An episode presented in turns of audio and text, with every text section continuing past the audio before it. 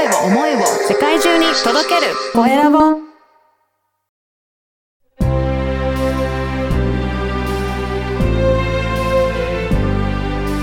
経営者の志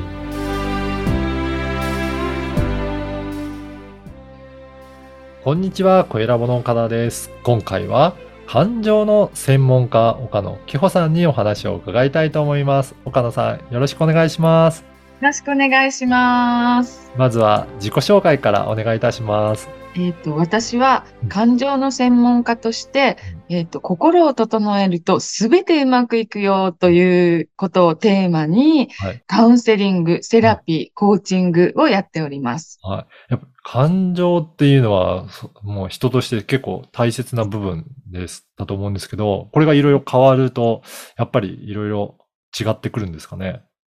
ですねうん。私たち人間はうん。怒ったり、うん。妬んだり、ね、いろいろ悲、しんだり、なんかいろいろするいじゃないですか。ろいろしますよね。はい。ねえもちろん人間として、えー授かったものなので、大切なものではあるんですけれども、そのネガティブな感情を抱いていると、はいエネルギーがすごく低くなっちゃうんですね。そうなんですね。はい。はい。で、喜びとか感謝、愛の、えー感情の時は、すごく高いエネルギーを発していると言われてるんですけど、はい。で、そのエネルギー状態の時が、自分の夢を叶えるうん。宇宙の計らいがうん、ポンとやってくるわけなんですよ。おーじゃあ、なるべく、その、感情の、まあ、エネルギーとして高い状態を保ってる方が、物事がどんどんうまくいくっていう感じなんですか？実、自己実現が、より早くなっていくっていう仕組みになっております。すごい仕組みなんですね。はい。うんだけど、ネガティブを今度はそんなこと言うと、もうなかったことにしちゃう人がいっぱいいるんですけど、それはダメで、はい。とそれだと体の中にそのネガティブなエネルギーがどんどん溜まっていきまして、病気になったりするうんんですよ。うんだから私はカウンセリングでそこのところを、えっと、見つけてあげて解放してあげるっていうことをやっております。えええ、これは、なんかネガティブな？感情っていうのは、じゃあ溜めてもいけないし、なんか発散しようとしてもダメで、どんな感じにやっていくといいんですかね？ただ気がつく。気がつく。うん。ああ、私は今怒ってるなとか、ああ、私は今悲しいんだなとかいう気がついて、ちゃんと自分のその気も、感情をうん。認めてあげることが一あ番大事なことになります。ー。ね。でもなかなか怒ってる最中に、そんな感じには難しいと思うんですけど、どう、はい。あのー岡野さんはどういうふうにそれをサポートされてらっしゃるんですか？えっとですね、エネルギーワークっていうのがあるんですけど、はい。まず、そ、その感情に気がつきましょうと。うんうん。皆さんね、ストーリーを言うんですよ。はい。旦那にこういうことをされて、こんなひどい目にあって、なんとかかんとか子供が勉強しないとか言って、ストーリーをおっしゃるんですけれども、そうではなくって、今あなたはそのことに関してどんな感情が湧いていますか？っていうことを聞きます。はい、はい。それは怒りなのでしょうか？悲しみなのでしょうか？とかいうことを丁寧に聞いていって、うん。怒りは怒りの、えーっとですね、紐解き方があって、その怒りのメカニズムなんかをお知らせしています。そうなんです。じゃあそこをまずは自分はどういう感情を今抱いているのかとか、どうしてなってるのかっていう、そこを理解するところから始めるんですね。そうです、そうです。そうすると、だんだん変わってくるようになるんですかね。変わって来られておりますね。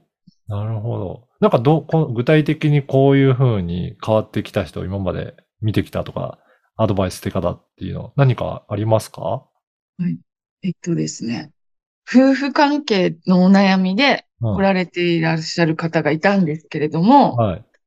やっぱりその、旦那がこうで、ああで、どうで、はいだったん言ってですよ。だけど、その、じゃあその感情は何ですかとかいうことを聞きまして、で、それを正直に伝えるっていうトレーニングをしてもらうんです。旦那さんに伝えるっていうことですか？はい。それはもう、私怒ってますとかじゃダメなんですよ。はい。はい怒りの下にはもう一個感情がありまして、うんうん。そこも理解していかなくちゃいけないのうんと、相手のことも尊重するっていうことが大事になる。相手のことを尊重しながら自分のさらに下の深い感情という感じですかね。怒りの下にはうん悲しみだったり、はい。寂しさだったりとかがひっついているんです。うん。それをちゃんと自分で、あ、こうだったっていうのを出してもらって、で、あなたも、例えばですよ、うんビール取ってくれとか言われたときうん、カチンと音が来るんです。はい。あ、これやってんのに何よ、その言い方って思うんですけれども、相手を尊重すると、ああ、今仕事がから帰ってきて、うん喉が渇いてるんだなっていうことじゃないですか。はい。だから、えっと、ああ、今、えー帰宅ね、したばっかりね、の、喉が渇いているのはよくわかるんだけど、今私ね、皆さん、家族のために一生懸命料理作ってるからね、これが終わってからだったらいいよって言ってもらう。なるほど。いや、そういうのが皆さんね、一人一人できるようになると、随分変わりますね。ですねこ。れ、ね、あの、岡田さん、どうしてこういった、あの、今取り組みをしようかなっていうふうになんか思っていらっしゃるんですか？ね。うん本当なんですよ。うんそうね、つい最近ね、考えて、なんかなんで私これやってるのかなと思ったら、やっぱりね、愛を、今戦争とかやってるじゃないですか。はい。でもなんでそうなるかっていうと、私たちの心が汚いからなんですうよ。ん。うん。で、私たちが愛で満たされて、うん自分から愛を、えー近くの人に広げていくと、伝播していくので、今度はその隣にいた人が優しくなって、うん。それがまた広がっていくあのではないかと思って、私は皆さんのこの感情のコントロールとか、うん。心を整えることっていうのにすごく興味があってやっているんだなっていう気がしあます。じゃあ、こうやって愛をどんどんどんどん伝播させて広げていきたいなっていうところからなんですね。そうなんですよ。へえなるほど。いや、この番組は経営者の志という番組ですので、ぜひ、岡野さんの志についても教えていただけるでしょうか。志ですよね。はい。えっと、愛がうん。もっともっともっと広がっていったらいいなと思っているんです。はい。うんうん、これからはどんな感じで広げていかれますか？あの、つい昨日、追記の、おーすごい。はい。ね愛と光を広げたいっていううん、Facebook をお、Facebook グループを作りまして、はい。まだまだ今ね、昨日からなので、少人数ではあるんですけれども、その中で、うんまあ、お茶会をしたりとか、ええっと、おのおのがどうやって愛を広げていきたいかのーお話をしたりとか、うん。えっと、身近に見つけた愛を。投稿し合って、シェアをするような、こう、タイムラインを作っていったりとかして、なんかホクホクして、うんうん。それが家族に広がって、それが地域に広がって、とかいうことになったらとても嬉しいなと思っています。いいですね。いや、すごいタイムリーなタイミングでインタビューさせていただいて よかったです。うん。ねこれもシンクロそうですね。ですよね。ねえ。じゃあこれは今後はじゃあもっともっといろんな方に参加していただいて広めていきたいなっていう感じですかね。うんそうですね。うん。具体的にはじゃあそういった、あの、いろんな人が集まっていろいろ発信したりとか、発見したことをそこの中でお話しいただいたりとかする感じですかね。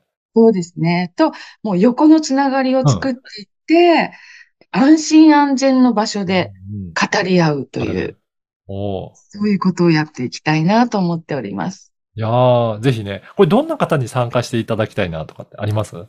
ええ誰でもいいんですよ。もういいいっていう、そう、うん。愛っていう言葉にうん。ピンときた人、それから光っていうことにピンときた人、うんに参加していただいて、はい一緒に広めて、みんなで、うんもう私たちがトップとかじゃなくって、うんうんみんなで一緒に広げていけたらいいなと思っております。いやーぜひぜひ、あの、このポッドキャストの説明欄に URL を掲載させていただきますので、はい。ぜひ、ね、愛とか光とか、ピンときたなっていう方いらっしゃれば、アクセスして登録いただけるといいですね。もうとても嬉しいです。はーい。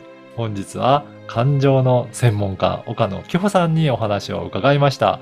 岡野さん、どうもありがとうございましたこ。ちらこそありがとうございます。